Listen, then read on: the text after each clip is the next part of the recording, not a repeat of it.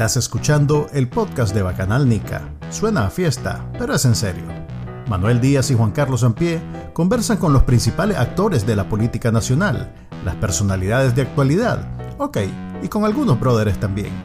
Esto es el podcast de Bacanal Nica.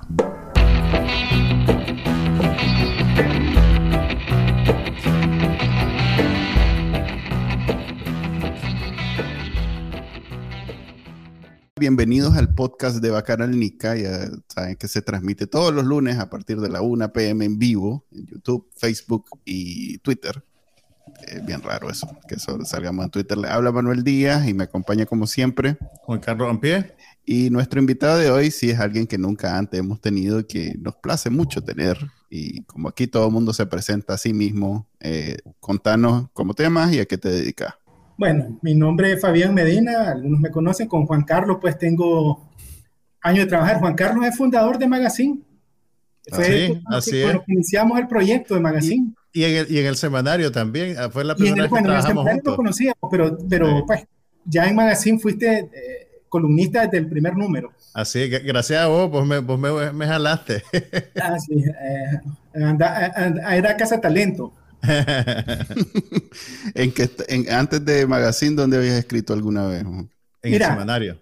Sí, en el semanario, pero te voy a contar brevemente mi historia para que veas cómo aterricé en el periodismo, una carrera a la que nunca eh, mm, dedicarme.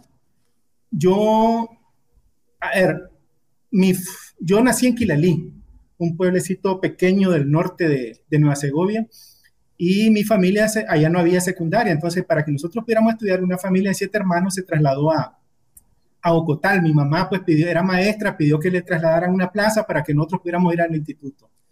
Eh, a mí nunca se me ocurrió eh, periodismo, porque mi, las clases en las que yo era más malo en, en, la secundaria era español, en cambio era bueno en física y matemática. Vaya. Y bueno, la cosa es que llegaron los 80, el servicio militar, me voy al servicio militar, regreso y como te dije, una familia de, siete hermanos, yo ya tengo 20 años, tengo que aportar y a los primeros que nos fuimos nos habían ofrecido eh, que cuando regresáramos nos iban a conseguir un trabajo, nos teníamos un trabajo asegurado. Yo llego a pedir un trabajo. Entonces digo, bueno, eh, nos ofrecieron un trabajo, entonces me dicen, mira, me dice, ahorita hay una plaza disponible de, de periodista en Radio Segovia. Y le digo, ah, la periodista, le digo, pucha no, no era algo ahí como más como Fiboy, como, como mensajero, eh, guarda de seguridad o algo, pues. Pero CPF, claro. O sea, yo no miraba. no hubiéramos perdido de uno de los periodistas, por, estaría CPF todavía. Mira, el, la imagen que yo tenía del periodista en ese momento era el periodista de Ocotal, el periodista de pueblo, ese tipo que con un micrófono se para en un, en un en, una actividad y sirve de maestro de ceremonia, que es extrovertido. Eh, Más un entretenedor que un, un comunicador periodista. Que tiene buena voz y todas esas cosas. O sea, el periodista que yo fui, al final yo jamás me lo imaginé, no lo conocía.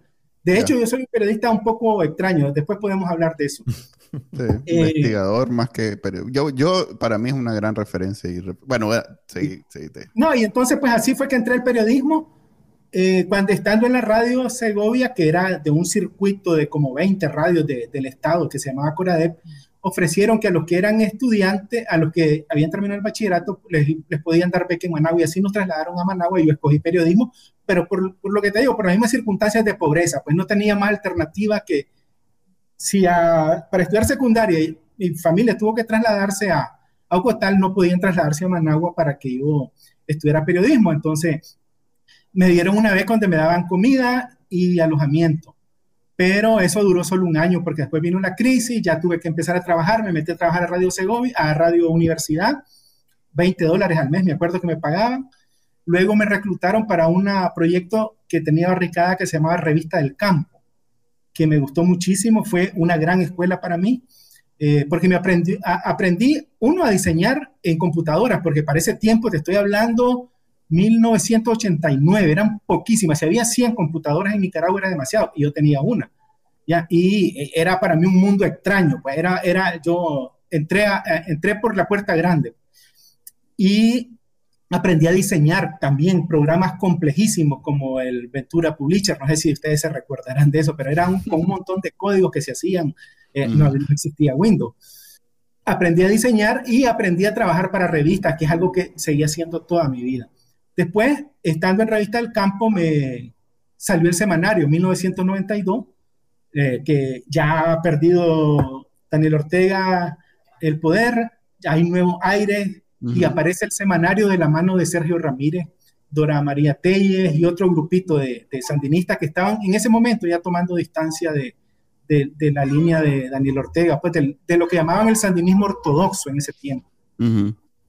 Y ya en, estando en, el semanario, yo veo y yo digo, en ese periódico es que yo quiero trabajar. Me gustó muchísimo, ¿por qué? Porque hacían entrevistas largas, entrevistaban a cualquier persona, porque antes el periodismo en el que yo crecí, en el que yo me metí, más bien incursioné, era un periodismo más propagandístico, polarizado, en el que Barricada solo iba a entrevistar a los suyos, la prensa solo iba a entrevistar a los suyos. Vos no podías ver una entrevista de Tomás Borges como ahora, más o menos, que en el 19 digital no vas a ver una entrevista a un opositor y difícilmente vas a ver una entrevista o bien en un medio independiente de un sandinista. Fabián, ya, que estás hablando de eso, cuando ves para atrás y comparas con lo que es la propaganda actual del régimen de Ortega, ¿era igual lo de los 80, solo que pues, la óptica de nosotros era diferente? ¿Cómo, cómo, cómo te sentís cuando ves la, no quiero decir el periodismo que, ejercen ahora, pues, sino cómo eh, han impuesto ese aparato de propaganda y, qué aprendiste vos de los 80 que ahora te permite poner esto en perspectiva? Mira, cuando yo eh, entro al periodismo, eh, a ver, yo estoy creyendo que eso es periodismo. Me acuerdo que yo empecé a estudiar en unos manuales cubanos de, de, periodismo. Y para mí ese era el periodismo. El periodismo era como un traslado de la trinchera de lucha para cambiar el mundo. Así, así se miraba. Incluso muchos años después, incluso todavía algunos medios hablan del periodismo combativo, del periodismo de guerra, el periodismo que, que busca que agarra causas y banderas. Eh, era, un periodismo, o sea, no era periodismo, era propaganda y, y no estaba comprometido con la información, porque mucha información como periodistas terminaban, se terminaba ocultando porque podía lesionar los intereses de la causa que vos defendías, cosa que pasa ahora con mucha frecuencia. Entonces, cuando regresó Anel Ortega al poder, yo vi ese peligro y yo sentí cómo se iba polarizando y cómo nos íbamos atrincherando en, en, espacios diferentes. En la prensa, yo varias veces discutí, decíamos, a ver, lo que nos toca es hacer periodismo profesional, pero en realidad es bien, bien difícil hacer un periodismo profesional cuando te están dando garrotazos, porque son garrotazos lo que te dan y cuando te tratan como un enemigo. Entonces, ¿cómo vas a ver vos como una fuente de equilibrio en la que la vas a buscar, que, la, que le vas a ver sus puntos de vista, cuando eh, eso te está agarrando a garrotazo. Con frecuencia nos reclaman a nosotros, pero a ver, ustedes solo ven lo malo del gobierno. Eso durante desde el 2007 hasta el 2018, si vos querés, porque ya después fue otra cosa. Nos decían eso, era un reclamo frecuente. O sea, pero no ven los programas, no ven lo otro. Y decía, bueno, lo que pasa es que el gobierno tiene 100 medios de comunicación y de los más grandes para divulgar eso nosotros hacemos un pequeño equilibrio buscando las cosas que esos medios oficialistas no son capaces de dar. Entonces terminamos haciendo eso, pues un periodismo, si vos querés, desequilibrado, pero necesario para equilibrar el conjunto total de información que tienen los nicaragüenses. Pero ahorita que decís eso, me dice, a ver, yo hago siempre la referencia, eh, lo, lo, que los gringos consideran el New York Times, que es el periódico de registro para ellos, eh, para mí la prensa es el equivalente en Nicaragua. Y si la prensa toma esa postura de, hacer ese balance visto desde, una, desde un eh, contexto nacional, de alguna manera el, registro va quedando desbalanceado. Pues. Eh, para mí, lo que hace el gobierno con sus medios nunca va a ser, o sea, es bien efímero, nunca va, dentro de 10 años no vamos a saber ni siquiera, ni vamos a recordar cuál era la, o sea, lo que, lo que producen en los medios, la propaganda que producen en los medios el, partido de Daniel Ortega, pero sí vamos a tener la prensa. Lo que pasa es que para, para, eso, para el registro histórico, tenés que hacer chequeo cruzado. Eso, eso se hace igual en para la dictadura de Somoza, o sea, vos querés registrar un evento, tenés que ver la versión que daba la prensa en su momento de ese evento en la época de Somoza y la versión que daba novedades. y en base a eso hacer un chequeo cruzado de, las dos versiones, pues porque hay cosas efectivamente que no las miraba la prensa. Nosotros, nosotros para construir, por ejemplo, en Magazine que toma muchos temas históricos con mucha frecuencia, tenemos que recurrir a novedades. Ahí hay muchas cosas y novedades interesantes que no las tuvo nunca la prensa. Ya ves, pues, entonces, a ver, lo que quiero decir es que tal vez estoy jincando la identidad del, de la prensa y la prensa no se, ve, no se ve a sí misma como yo la estoy diciendo, pues. Pero para mí eso es la prensa. La prensa es el registro histórico más allá de dónde está, en qué posición está. Entonces, para mí es una gran pérdida que de pronto por un contexto nacional en donde tiene que balancear con otros medios, porque los otros medios no van a ser referencia. Lo que pasa es que no, yo creo que no puede establecer una equivalencia porque la propaganda no es lo mismo que el periodismo, ¿me entendés? Y yo creo que buena parte de la gente que reclama por eso, porque a mí también me lo dicen con, con, mis chistes, ¿me entendés? Si me meto en los comentarios de YouTube sale gente diciéndome que solo hablo de las cosas malas. Eh, esa gente que reclama por eso realmente lo que quiere es que vos también disperses propaganda. Así es. Sí, no, es una crítica honesta, siento yo. Todo el mundo está queriendo que te cases con tu posición. Exactamente. Y, ¿Sabes qué es lo peor? Que a, eso le llaman objetividad. Es que usted no es objetivo. ¿Por qué? Porque no dice mi versión, porque no dice lo que yo quiero oír. Pero en defensa de lo de la prensa, la posición de, de Manuel, eh, a ver, es que tampoco es absoluto, ¿verdad? En la prensa sí vos encontrás información del gobierno, incluso muchas veces nos critican eso. Y ay, ustedes ya parecen voceros del gobierno, por ejemplo, con la información económica. Frecuentemente nos dan palo porque dicen, mira, ustedes le están sacando, le están haciendo propaganda al gobierno, pero son hechos que están allí y a veces nosotros tenemos que sacar, o sea, nosotros sacamos la versión y aclaramos la versión basada en los datos del el Banco Central de Nicaragua, que da una imagen, traslada una imagen positiva. Sí, nosotros no podemos decir que no es así solamente porque sí. Ya el lector tiene que sacar sus conclusiones si le cree a esas cifras o no. Ok, aprovecho que Juan Carlos hizo la pregunta sobre comparar lo que veías vos en periodismo en los 80 y ahora. Yo hago algo más ampliado, aprovechando que vos, y aquí se me va a salir los fanboy, eh, so, el columnista, ahí sí rindo el sombrero, el columnista de Nicaragua. Yo creo que nadie más tiene tanta influencia en su columna como vos. Eh, y, y, tiene esa habilidad tanto de estudiar y analizar, como también de expresarse desde un punto de vista mm, editorial y no necesariamente solo descriptivo, pues. Entonces, y que tuviste esa experiencia en los 80, un poco más mayor que yo, em, yo, yo, yo, en algún momento tuve ese momento, esa, esa reflexión de que seguir insistir en que orteguismo y sandinismo son dos cosas diferentes, me parecía una, una discusión inerte. Pues. Entonces, y hacía mi argumento que si vos te basás en los hechos, el sandinismo, desde que entró en los 80 al poder, ha sido predominantemente un partido eh, que funcionó con la violencia, que con la imposición, con el autoritarismo. Para ellos siempre fue un problema eso de tener asamblea, tener elecciones, esto lo demás. Eh, el discurso era igualito ahorita que era en los 80, pues ustedes son imperialistas, son la contra, son la burguesía, lo que sea. Entonces, la pregunta es, ¿vos considerás que lo que había en los 80 era otra cosa completamente que diferente a la que está ahora o, realmente hay más similitudes que diferencias?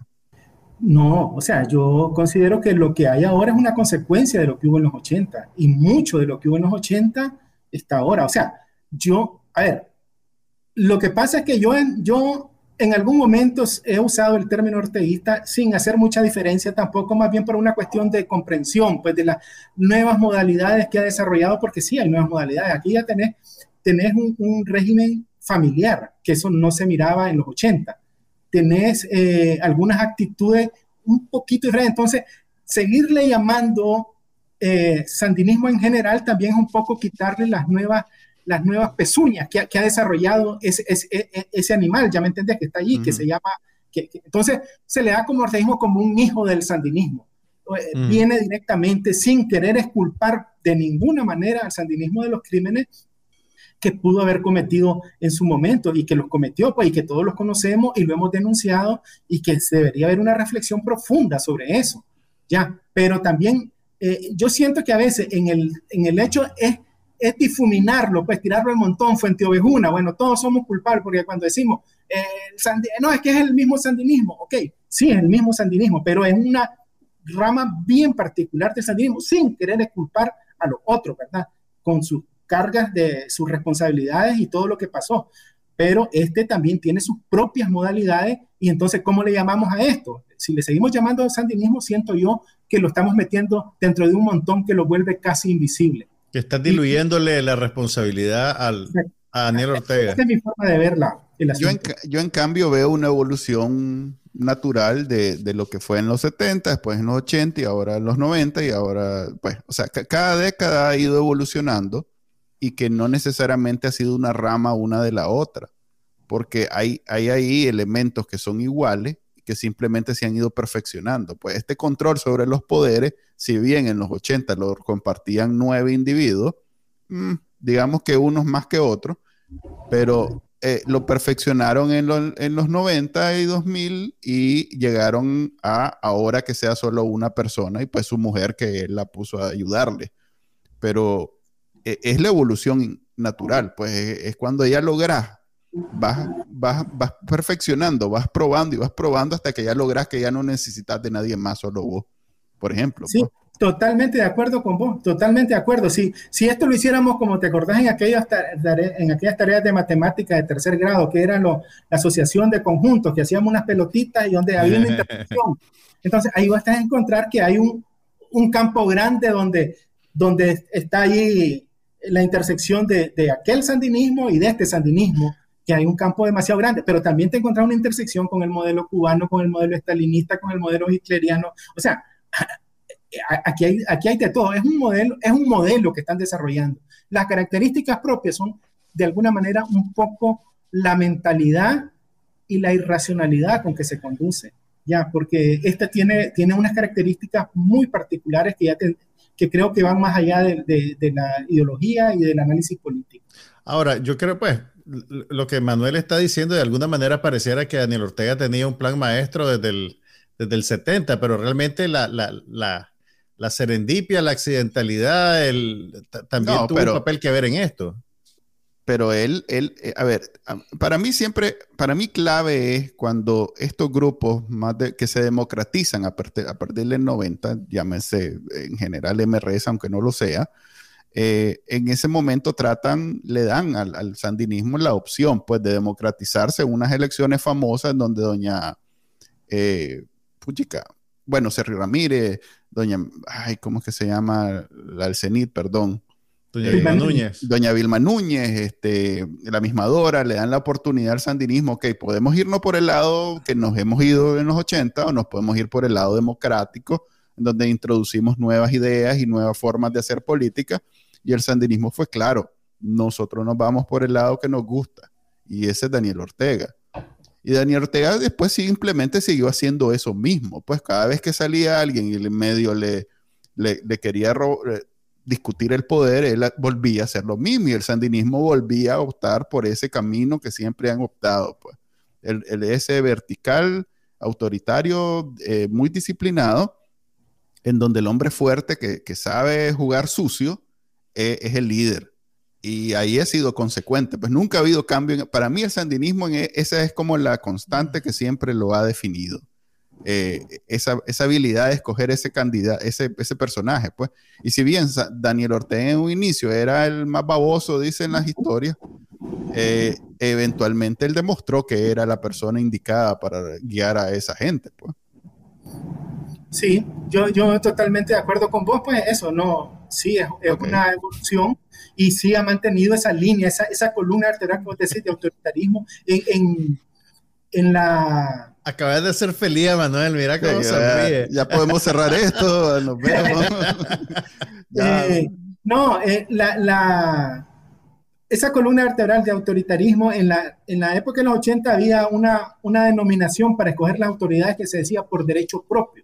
Derecho propio significa que le toca hacer a él, no hay discusión sobre eso. Entonces Daniel Ortega hacía, así se ve como el líder por derecho propio, que no admite discusión. Toda discusión se, se salda con, con, con, purga, con, incluso pues algunos creen que hasta asesinatos y cosas así, pues es discusión.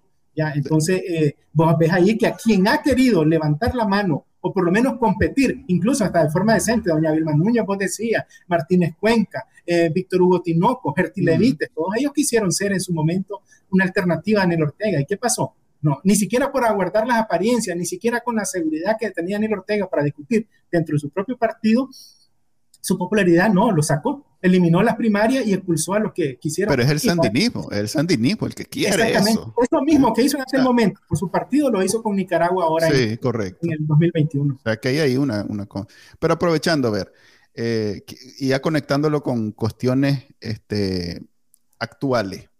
Eh, cuando vos escribiste el, el, preso 198, que quizá yo leo muy poco libros, pues. Creo que se nota. Eh, su esposa se los lee, Fabián, en voz alta. sí, yo, trato de. Pero bueno, ese es uno de los pocos que he leído recientemente y. Hace cinco años.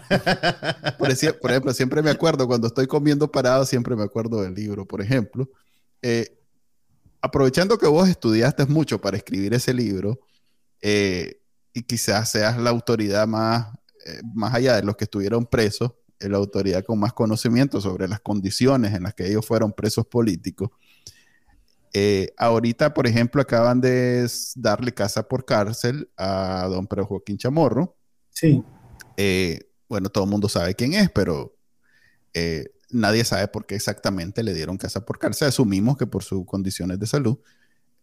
si vos te tocara comparar y, la situación en, que vos estudiaste y, investigaste sobre cómo estuvieron ellos cuando estuvo preso Daniel Ortega, que pasó siete años, y ahora, eh, ¿es similar o, vos consideras que es un mundo de diferencia en términos de, de, crueldad y de tortura y de, eh, pues, básicamente que antes habían derechos y ahora no hay del todo? Mira, yo, ah, yo, yo establecería dos diferencias en cuanto al régimen carcelario. Uno era cuando caías en las manos de la seguridad del Estado, la OSN, que era, digamos, el equivalente como el chipote, tal vez ahorita, que te llevaban a la, no era al sistema penitenciario, sino que te llevaban a, las cárceles de, la seguridad, que es donde a él lo torturaron. En ese momento a Daniel Ortega lo torturaron, lo golpearon fuertísimo, eh, porque a él lo responsabilizaban, aunque no lo pudieron inculpar, por la muerte de Gonzalo Lacayo junto con el grupito, pues entonces estaban muy ardidos y, casi le desencajan un ojo, el, el, el, golpe que tiene en la, en la, e, es una patada, el que, que, tiene en la sien, que se le ve una cicatriz. Y allí lo trataron bien fuerte, los mantuvieron en condiciones, eh, pues, digamos, no sé si similares, pero, pero fuertes pues, a las que existen ahora, porque ahora hay un nivel de tortura diferente. No hemos todavía visto un preso político de este nuevo grupo pues, golpeado como, como golpearon a, a, Jacinto Suárez, como golpearon a, a Carlos Guadamú o a, Daniel Ortega, sin querer decir que uno estaba mejor que otro. Pero ya cuando pasaron, Daniel Ortega es de los que inaugura la, la cárcel modelo, es de los primeros, por eso es 198, 198 en términos de preso, eh, eh, eh, es, es, poquísimo, pues, o sea, que había menos de 200 presos cuando llegó Daniel Ortega a esa, a esa cárcel. Y ahí las condiciones carcelarias eran totalmente diferentes. Eran, bueno, era el poco parecido al de los reos comunes, celdas sí, nada, galerones amplios, pero tenían visitas, tenían, eh, se organizaban, se hablaban entre ellos, tenían comunicación, así este, leían, eh, tenían radios, incluso escondidas y lo que sea, pero tenían radios. Y, o sea, las condiciones carcelarias en las que estuvo, digamos, por lo menos seis años y medio, más todavía, Daniel Ortega fueron mucho mejores que las que él le ha otorgado a los presos políticos que hay en Nicaragua. o sea, la crueldad con que se ha, que ha mostrado Daniel Ortega para los presos políticos es inaudita, de verdad. Eso, el aislamiento, las celdas de castigo, eh, mantenerlos sin luz, sin, sin luz o con mucha luz, eh, sin sol, eh, no, la atención médica y todas esas cosas, eso es, te muestra una hazaña que ni siquiera, no sé, yo he tratado de analizar si tiene algún propósito, que quebrarlos, que en algún momento digan, mira, ya no queremos más y voy a, voy a confesar todo lo que vos querrás, pero eso no ha ocurrido todavía. Dice, hay, hay, un dicho que lo podés aplicar acá, que dicen que el, punto es la crueldad. Que, que, que, eso es lo que, lo, que buscan, pues ese es el objetivo. Eh, el libro está disponible, Fabián, se puede encontrar en versión electrónica, en versión física. El venado. ah, se rió. sí, eh, sí, el libro está disponible en Amazon, se puede, se puede descargar en, en versión Kindle y, y, en, y, en, versión física. Y entiendo que es bastante eficiente. A mí me dicen alguien, lo pedí un día en Estados Unidos y le llegó el día siguiente en física. Bien y unos dos o tres días en otros países. ¿Qué aprendiste vos de Daniel Ortega que no sabías en el proceso de investigar ese libro? Bueno, eh, lo que más me sorprendió, y por eso al final terminé dándole ese nombre, fue su, su ese cara, e, esa, esa, personalidad ermitaña que tiene, cómo la ha eh, irradiado a toda su actividad, tanto la personal como la de Estado. O sea, cómo, todo, cómo esa personalidad alterada, ¿verdad? Y no quiero decir solo por la cárcel, porque yo no creo que sea solo la cárcel.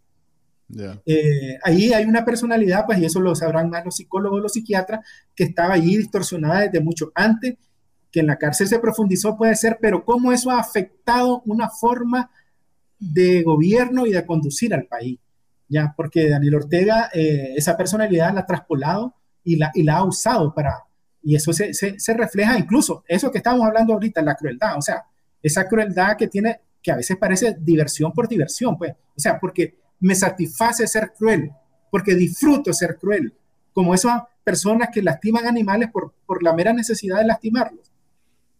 Ok, qué difícil seguir. Fíjate que ahorita que estaba viendo lo de los presos políticos, pues es la séptima visita en un año.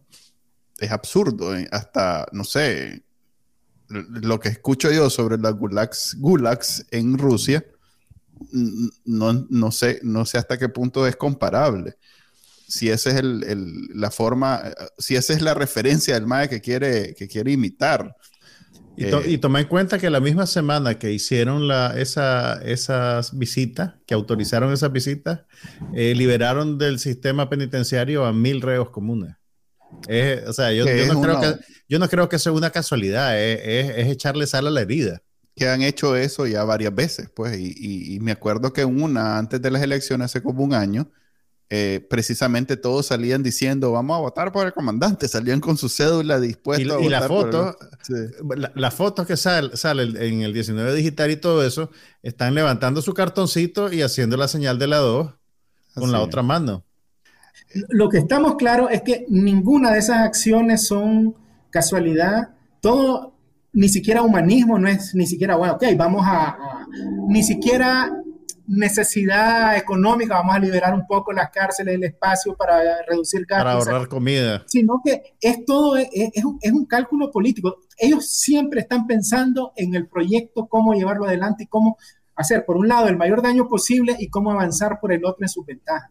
Entonces, ellos, si ven que liberar presos políticos les va a dar alguna ventaja, de liberar presos comunes les va a dar alguna ventaja, pues lo van a liberar.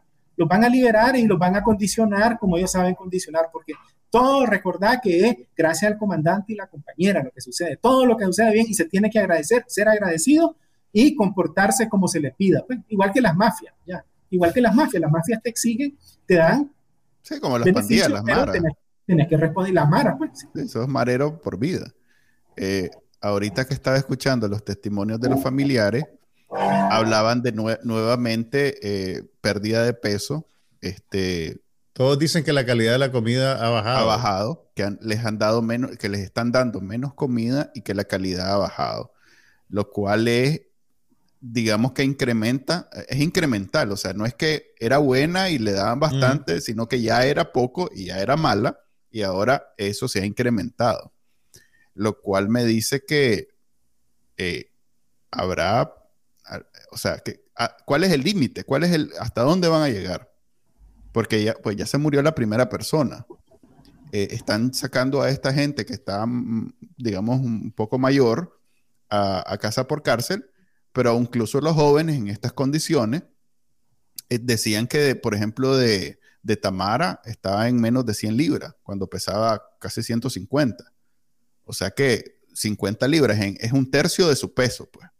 Eso eh, afecta, aunque sea joven, pues. Y eso, eso, eso es, es, una pérdida muy grande en muy poco tiempo, pues realmente nueve meses, que es lo que Tamara tiene, creo, más o menos de estar, secuestrada, es, es, poquísimo tiempo para, para, perder tanto peso. Y eso te crea eh, repercusiones en tu organismo a largo plazo. Eso es lo que quiero decir, pues, ¿cuál es el límite? ¿Hasta dónde es ello? Si yo fuera Daniel Ortega, en algún momento me planteaba, porque ahí coincido con Fabián cada vez que dice, no hay manera de ponerse en la mente de esta gente, pero bueno, yo voy a hacerlo, voy a hacer hasta donde llegue, como cuando los mafiosos pegan con naranja, para no dejar morado, eh, para no afectar, pues para que no se note que los, que los golpearon, yo hubiera pensado que el gobierno lo que iba a hacer era llegar hasta un punto en donde no, no, no nadie puede decirles, mira, esto que hiciste va más allá de lo, de lo, de lo aceptable por los derechos humanos y por lo que es una, una carceliada normal y todo lo demás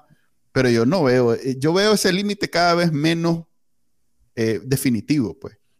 Mira, si algo nos han demostrado estas personas es que no podemos analizarla, como vos decías al comienzo, de, de, la racionalidad. O sea, es que no podemos ponernos a decir, ok, yo en el zapato de ellos haría esto, o lo inteligente sería esto, lo llevaría hasta un punto en el que podría negociar o podría ceder o ya lo estoy próximo a sacarlo, empiezo a darles buena alimentación para que cuando salgan no se vean maltratados. Cosas así, pues podrías decir, pero es que no, no hay racionalidad. Mira lo que pasó en la OEA. O sea, es que vos ves que no hay ni, ni siquiera inteligencia, pues, sino simplemente la bravuconada, lo que yo hago, lo que me da la gana. Ni siquiera Maduro, por ejemplo, se atrevió a hacer eso. Pues ya no está la OEA, se salieron de la OEA, pero no confiscaron, no hicieron gala de la toma militar ni Cuba. Cuba nunca confiscó ninguna sede de la OEA en, el territorio. Pero, ah, pero Ortega sí lo hace y, todavía lo reclama como un derecho pero sabes que en la lucha antiimperialista. Pero yo creo que, que, lo, que sí, lo que sí queda claro es que ellos ya están quemando el puente con la comunidad internacional. O sea, ya no tienen nada que perder con hacerle ese desplante a la OEA.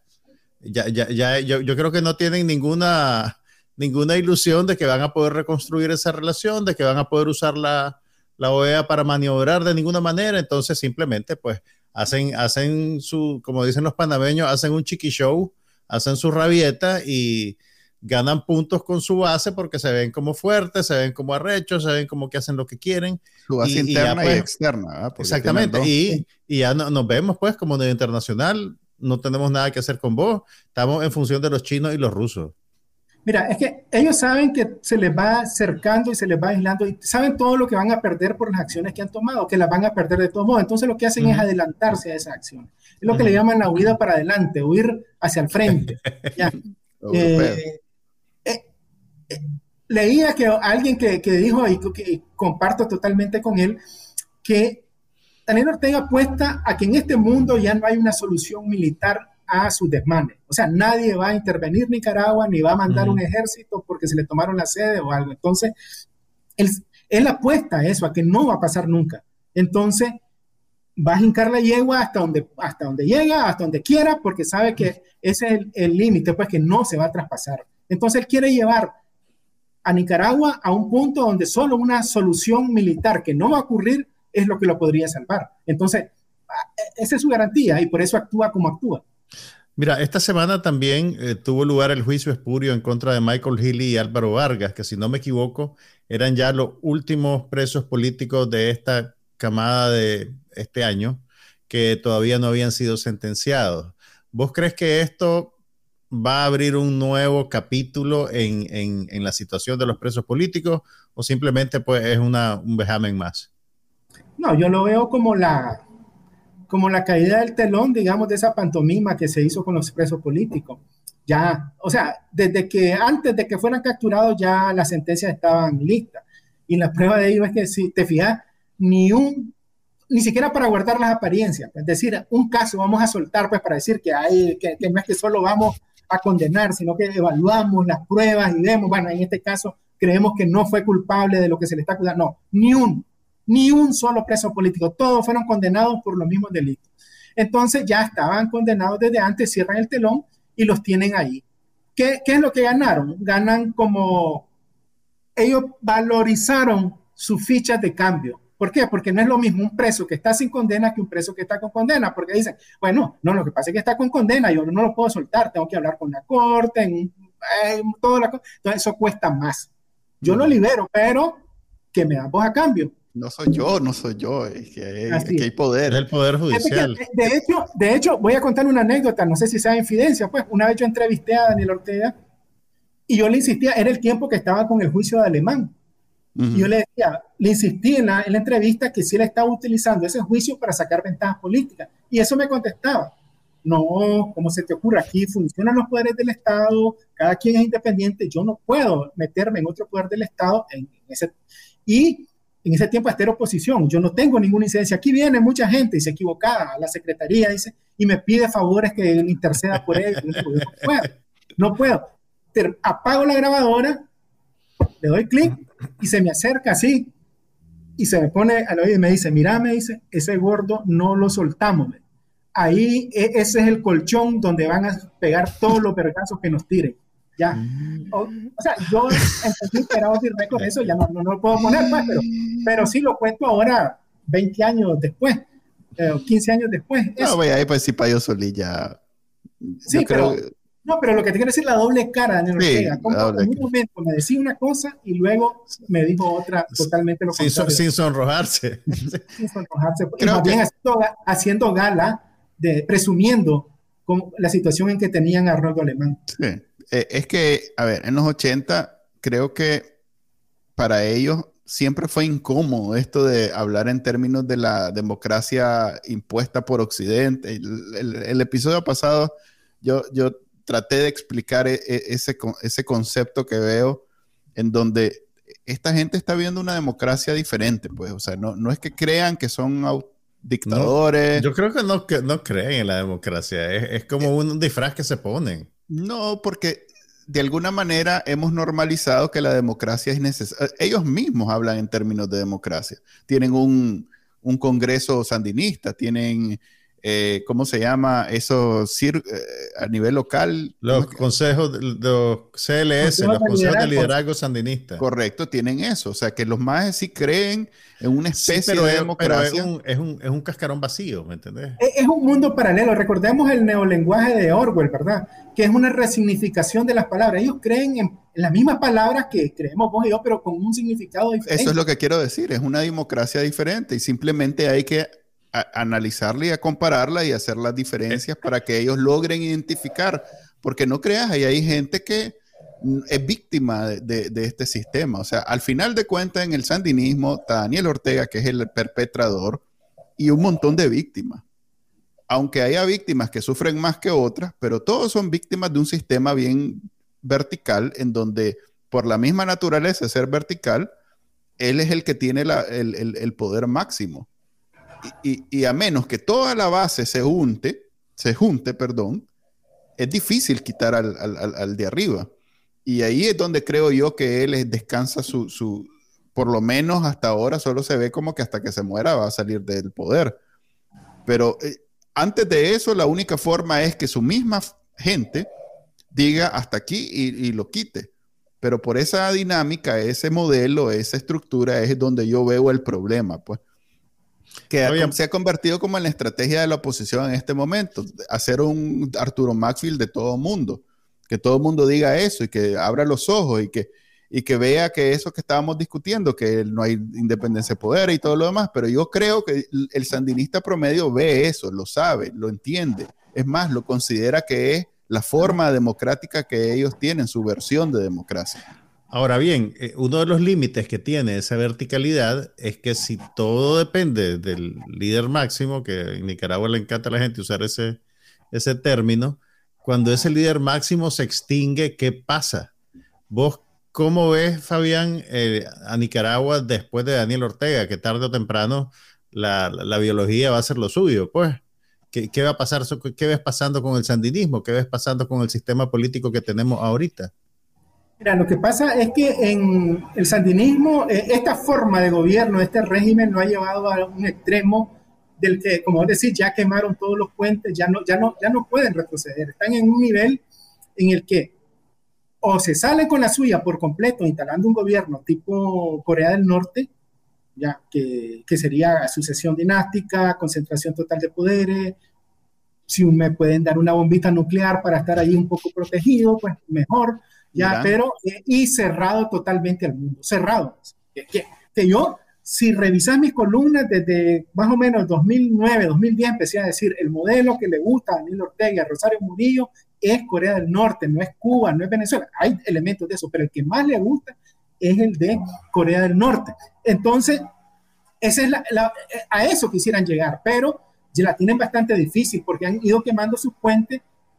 Y si ya con Daniel Ortega resulta difícil sostener ese modelo, sin Daniel Ortega me parece que va a ser muy difícil. Ahí viene, viene un, pleito cruento que está planteado dentro de ellos. O sea, ahí hay un pleito y por eso hay una, una intención de, de, digamos, de oficializar a Rosario Murillo como sucesora que tampoco no es, una jovencita que, que, lo, que tenga mucho tiempo para de sucesión y un poco elevarles el perfil a los hijos, porque al final van tras ese modelo, pero no siento yo que el sandinismo esté de alguna manera aceptando, porque por los mismos códigos con los que creció el sandinismo. El sandinismo crecía con aquellos códigos de que te cueste la, la causa, ¿En qué frentes de guerra estuviste? ¿Dónde? Entonces se valora más que la inteligencia, más que la lealtad y lo otro, que dónde estuviste vos en ese momento. Ya, entonces eso se empezó a ver. ¿Y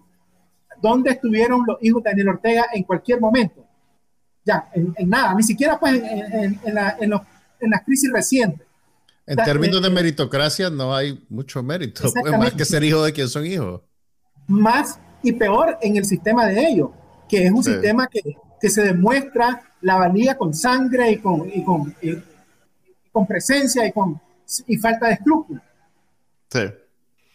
Creo que por eso es que hemos, hemos visto ayer, casualmente, el, hijo, uno de los hijos dijo, dijo un mensaje de eso bien ideológico, abstracto, sobre el primero de mayo, eh, sin haber trabajado nunca. Pues todavía el Papa yo creo que ha trabajado más que estos más, o sea que eh, es contrastante. El Ortega trabajó un día, ¿verdad? O sea, el trabajo que no sea eh, su trabajo a tiempo completo es revolucionario, como él dijo una vez en la entrevista. Un día, pues, que fue periodista. Es la única vez que ha estado integrado a un equipo de trabajo. Y, y esto más, yo creo, bueno, no, entiendo que uno de ellos fue profesor de, inglés, pero de los demás nadie sabe su currículum. O sea que perfectamente pudieron haber nunca haber trabajado, pues más que en los negocios de la familia.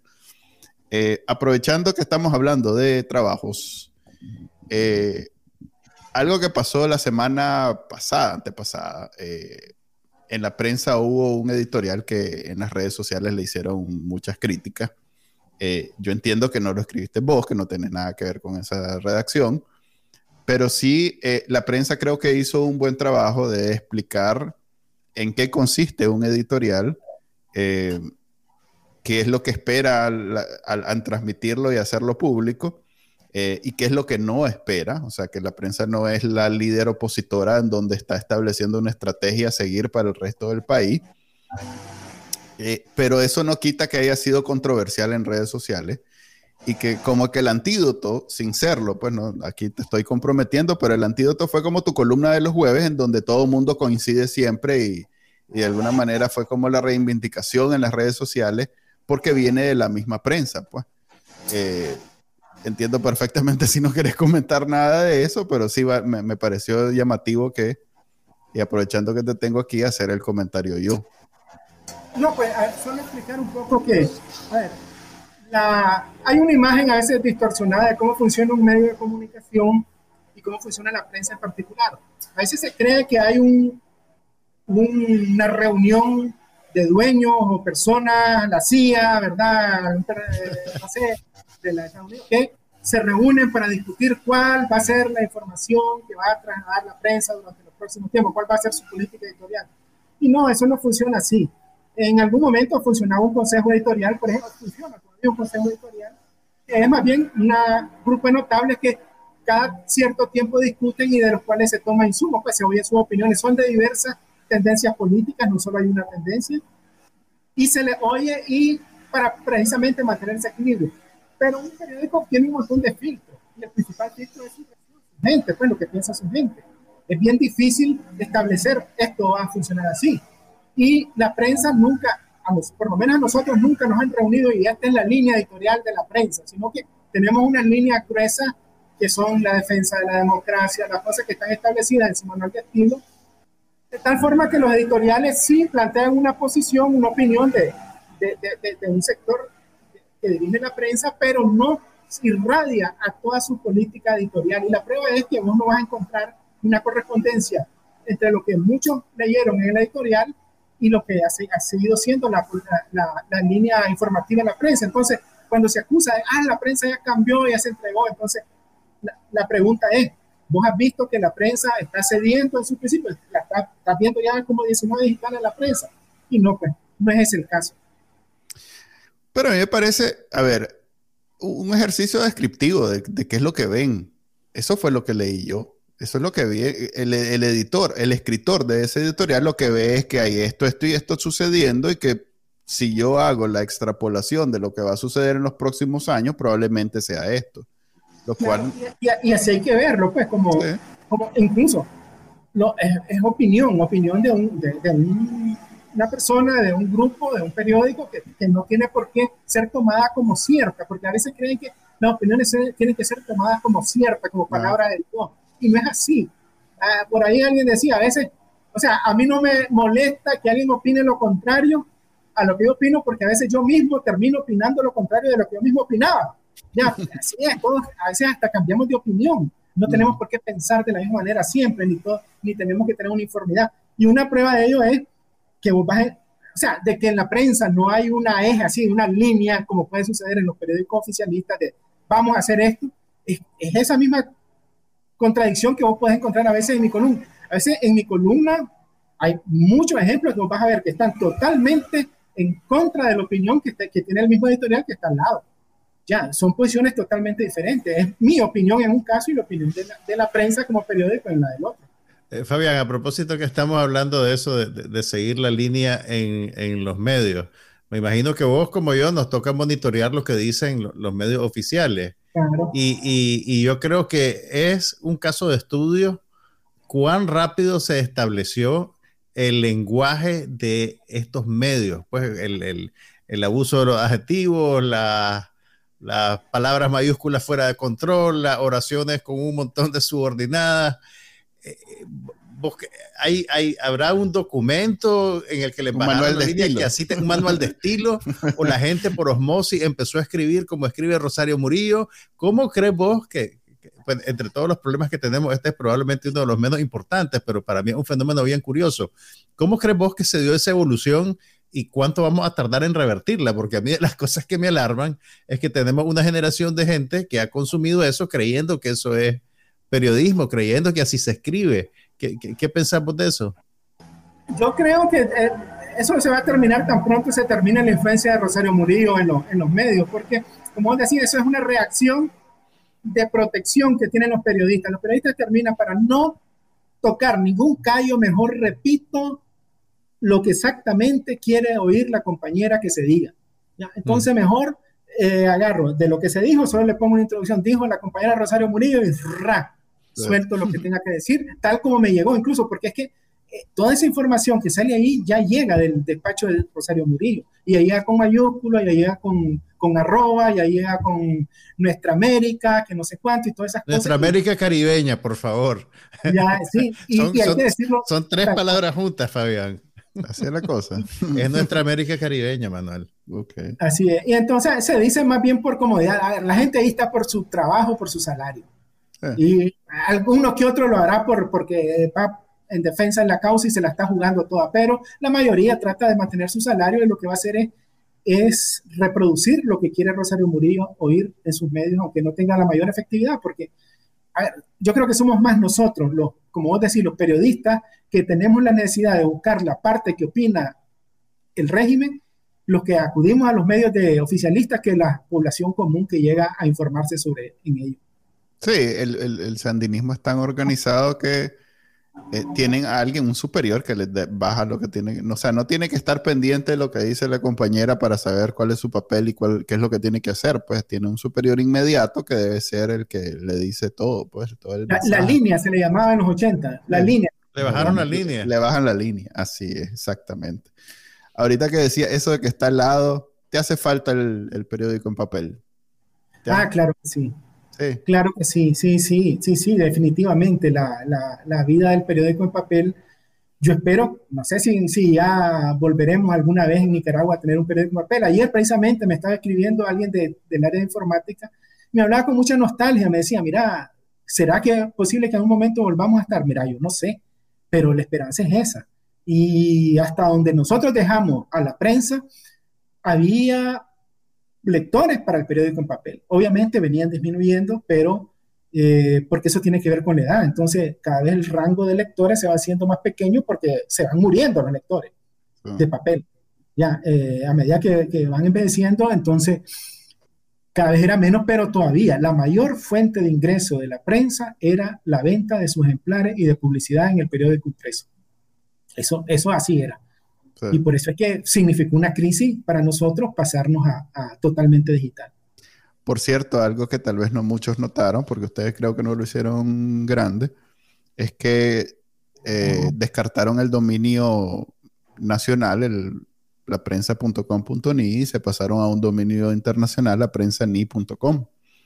Esto tiene sentido. Yo me pongo el sombrero de técnico de web y esas cosas porque esa oficina que administra los dominios .ni, estoy hablando de la dirección del sitio web, si bien es una oficina que hasta ahora se ha comportado a nivel, eh, es parte de una organización mundial y que se llama ICANN, pero así como se, robaron la casa de la OEA, como algo pues que impensable hace un mes, eh, perfectamente pueden un día ir a la uni y decir, todos los que, todos estos que están aquí, por favor, cortámelo y que no vuelvan a funcionar. Un mensaje ahí para el tío Carlos Fernando que, que le ponga mente, porque eso es importante. Me lo hubieras mandado por WhatsApp, más así en público. no, esto es viejo. ¿No te acordás aquella vez que, que, dijeron que los habían cortado y era por falta de pago? Sí, sí efectivamente. Es, forma de protegerse, pues, de tal forma que si una cosa ocurra así, de repente no quedemos en el aire, tengamos donde... Ahorita están funcionando, creo, los dos sistemas, entonces... Sí, hay una redirección ahí, pero sí es una buena idea eh, ir independizándose de lo que pasa. Porque al final de cuentas no tiene ninguna importancia para efectos de Internet. Pues, pues el dominio es solo una cuestión bien... Es más, ahora con Google eh, siendo el navegador más común, la gente ni siquiera escribe la dirección bien, simplemente pone la palabra clave y Google te manda, o sea ya no es tan importante. Hablemos ahora, aprovechando que te tenemos aquí, que ya solo faltan pocos minutos. Eh, yo dejé de preguntar cuál era, cuál iba a ser la forma de salir de la crisis de Nicaragua, porque pues, ¿para qué preguntar esas cosas tan eh, depresivas, deprimentes? Pero alguien que sí piensa mucho en, estas cosas o vos, entonces voy a aprovechar y voy a retomar esa pregunta. Eh, ¿Cómo ves sucediendo eh, y qué podemos hacer al respecto la salida de Nicaragua de Daniel Ortega? Porque te, planteo mi, lo que yo veo. Pues yo veo que Nicaragua va a estar en esta dictadura hasta que Daniel Ortega se muera, esa es la mala noticia, pero la buena es que no va a poder heredar. Ese es mi, lo que veo yo. ¿Vos ves algo diferente que podamos hacer en el camino? Mira, siempre existe la posibilidad de un imponderable como lo que pasó en 2018. Yo siento que hay una crisis que se está acumulando, una crisis bien fea. Eh, de la, la, el área, digamos, más vulnerable, el área que provoca los estallidos sociales más repentinos y esa, esa chispa que le llaman que enciende la pradera tiene que ver con lo económico generalmente. Si vos te fijas, lo del 2018, buscarle las raíces y vas a ver que tiene que ver con la economía. Tiene que ver con que ya se había agotado la, aquella montón de dinero que llegaba de Venezuela. 2017 ya fue un mal año para, para el flujo. Ya empezaron a cortar y se fueron creando algunas inconformidades, se fue eh, algún resentimiento y nada cosa que al final ya el COSEP ya no era el mismo COSEP de antes. Y bueno, Solo lo pongo de ejemplo. Ahorita está la situación económica acumulándose, la, la carestía de la vida. Por el otro lado, hay una situación de opresión que ya no solo es contra los opositores que le quieren disputar el poder a Daniel Ortega, sino también con el mismo personal que necesita mantener agrupado y como ya no puede darle tanto como le daba antes, prebendas y esas cosas, los mantiene con miedo. miedo a la cárcel, miedo al despojo, miedo a todo, miedo a que si hablan, a miedo a, la muerte, a la, la, acusación de traidor. Y eso también va creando un resentimiento. Entonces, un imponderable puede saltar en cualquier momento. Yo lo que creo que lo, en, cuando hablo de oposición, a mí me cuesta hablar de oposición porque no sé qué es oposición en realidad. No sé si es la oposición formal, los partidos políticos, no sé si son los que quieren detentar el poder, no sé si son los que no queremos ya ver a Daniel Ortega. Yo no tengo ninguna ambición política, pero yo no quiero ver ya a Daniel Ortega, no quiero ver un régimen como el de Daniel Ortega. Entonces, cuando es que ya no queremos un régimen como el que está en Nicaragua, una dictadura como Nicaragua, empecemos a dejar de trabajar para ellos, porque la oposición ha trabajado para Daniel Ortega durante mucho tiempo. ¿ya? Eh, ¿Cómo lo hace? Matándose entre unos y otros. O sea, eh, no entendiendo que la oposición no puede ser homogénea, sino que en la oposición entre la gente que no quiere a Daniel Ortega cabe el chino Enoch, sin que, sin que eso quiera decir que yo voy a cortar flores con el chino Enoch, ni que yo esté de acuerdo con el chino Enoch, ni que le libere responsabilidades al chino Enoch. Cabe gente como Dora María Telles, sin que significa que yo esté de acuerdo con Dora María Telles, pero que disparemos hacia el mismo lado y dejemos de estar disparándonos entre nosotros porque en esa medida poco tiene que hacer Daniel Ortega. Entonces, mucho, yo la eh, en una de mis columnas pasadas recientes decía que la, esas fuerzas contradictorias que hay dentro de la oposición, en tanto la física, yo les conté ¿verdad? al principio que era bueno en física, eh, equilibrio porque fuerzas iguales encontradas crean inmovilidad. Entonces, eso ha pasado con la oposición. La oposición ha estado jugando para Daniel Ortega y cuando nosotros descubramos que pueden caber personas diferentes a mí, que no soy yo el parámetro de lo que es correcto, porque todos tenemos diferencias, y lo importante ahorita es salir de Daniel Ortega y luego dirimir nuestras diferencias en, otro, en un estado en el que se puedan dirimir. Ahí el régimen de Daniel Ortega se cae. O sea, es que no tiene ni la gente ni los recursos para sostenerse si todos empezamos si todos los que estamos inconformes con él, incluyendo los que trabajan para él ahorita y ya no están conformes, deciden no hacerlo. ¿Ves, Manuel? Tal vez ahora que te lo dijo Fabián. A ver. Eso, ok, esa es como la, e, e, esa es como la introducción a la monografía, ¿verdad? Eh, aquí vamos a hablar y esto es lo que vamos a hacer. Ahora, del, hagamos el, el, plan ya específico. Eso pasa por, eso pasa por y en cada quien reconocerse, existe, ok, todos somos control T y no sé qué, pero ¿quién va a ser el líder? ¿Quién no va a ser el líder? Que es lo más importante, porque el problema en Nicaragua es que yo soy oposición, vos sos oposición, pero vos me vas a seguir a mí, porque yo soy el líder. No, vos me vas a seguir y así. Y entonces, si bien todo el mundo se sienta con este convencimiento de que todos estamos contra T y que solo unidos lo vamos a sacar, pero en, ya en lo específico es cuando comienzan los el, problema. Porque entonces lo que vimos en, por ejemplo, en la coalición, que fue el, último intento de, que ahora ya sabemos que era de, lo más, de lo más eh, inútil, pero bueno, en el momento lo veíamos como que era posible. El problema en la coalición era que, ajá, nos sentamos, pero yo soy el líder. Y el otro decía, yo soy el líder. Vení vos a mí y yo voy a donde vos. No, y ese fue el pleito, pues. Entonces, eh, yo, yo, volvería a poner aquel ejemplo de la asociación de conjuntos que, de tercer grado que les hablé. O sea, todos los grupos opositores, imagínatelos como una pelota que llegan y bueno, encontrar los puntos donde, donde, donde se coincide. Y en, fijarnos en eso. El problema es que ahorita nos hemos estado fijando y poniéndole más atención a las partes en las que nos diferenciamos, más que en las partes en las que coincidimos. Y ahí es donde se debería potenciar. Esa es mi opinión. No es que tanto de buscar un líder, yo soy el líder o esto va a ser el grupo, sino que, ok, encontremos los puntos convergentes primero, dónde estamos, somos iguales, qué es lo que queremos juntos, dónde nos podemos asociar, ese espacio pequeño donde nos podemos asociar. Vos puedes tener un socio con el que te caiga mal, pero de repente tenés un buen negocio y decir, bueno, ok, yo no me voy a ir a tomar tragos con él, no me voy a ir a la playa con él, no voy a hacer, pero sí me interesa estar ahí, ¿por qué? Porque me da algún beneficio. Y eso, cuando entendamos eso, yo creo que sí, Daniel Ortega no se sostiene. Fíjate que yo más bien lo veo al revés, como que es importante, es necesario esa conversación sobre las diferencias porque más bien nunca se da esa conversación.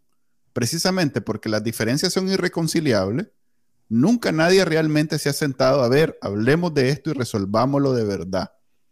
Todo el mundo habla siempre de, no hablemos de esto, hablemos de lo que queremos todos juntos y queremos y, tenemos en común. Pero eso no es una conversación muy, muy larga, pues, porque todo el mundo quiere salir de Ortega, ok, estamos de acuerdo.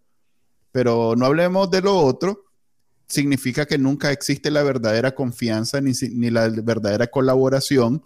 Y el problema es que cuando yo hablo de liderazgo, no necesariamente estoy hablando de un presidente, pues estoy hablando de operativizar una, un, un proyecto, una operación en donde tiene que haber alguien que maneje. No es necesariamente, o sea, equivocarse, todos nos equivocamos, pero alguien tiene que tomar las decisiones. No se avanza si no hay decisiones. Y, y, los colectivos si bien son buenos para deliberar y, estrategia y todo lo demás, pero para ejecutar son problemáticos. No hay manera de, si tenés a 10 personas y las 10 tienen que discutir todo, no se avanza rápido. Pues. Entonces... En esto lo que tenemos que irnos despojando un poco, e incluso hasta la posición es de, esa, de ese lastre que tenemos del hombre o la mujer pues, fuerte ahora en estos tiempos. Eh, sino más bien de crear un cuerpo normativo que, o sea, un cuerpo que regule la interacción que tengan todos. Yo quisiera un país donde no haya un hombre fuerte, donde las estén las normas que obligan a hacer. O sea, es que ese hombre, como vos decís, puede cometer errores, puede ser corrupto, puede ser que quiera meter a sus familiares, pero hay un sistema de reglas que regulan cómo se tiene que comportar y lo que sucede cuando deja de comportarse. Igual tiene que ser desde el embrión de la oposición, o sea, crear ese cuerpo, buscar la conciencia, crear ese cuerpo normativo, esas reglas del juego y en función de eso actuar. Y ya independientemente de quién esté arriba, quién esté abajo, no, no va a tener el poder por sobre ese cuerpo que debería regular el actuar. Acabamos de describir la democracia, la república, pues, o sea, donde hay... Así es. Qué básico, o sea, que en ese bonito sentimiento. Teníamos rato de no tener un bonito sentimiento para cerrar el programa. Gracias, Fabián. Acabamos de inventar la democracia, la república desde cero y sin, sí, pues, sin, sin, sin haber establecido como primero esta es la república, sino así, así se llegó. O sea, hay un, hay un alguien que pone reglas, que es el legislativo, alguien que operativiza todo, el ejecutivo, y luego hay alguien que dirime las cuestiones de la justicia, que es el, judicial. A veces es importante ir a la raíz de todo. Incluso, por ejemplo, para analizar el término dictadura, a mí me gusta ir a la raíz, que es los romanos, pues, que crearon la figura del dictador.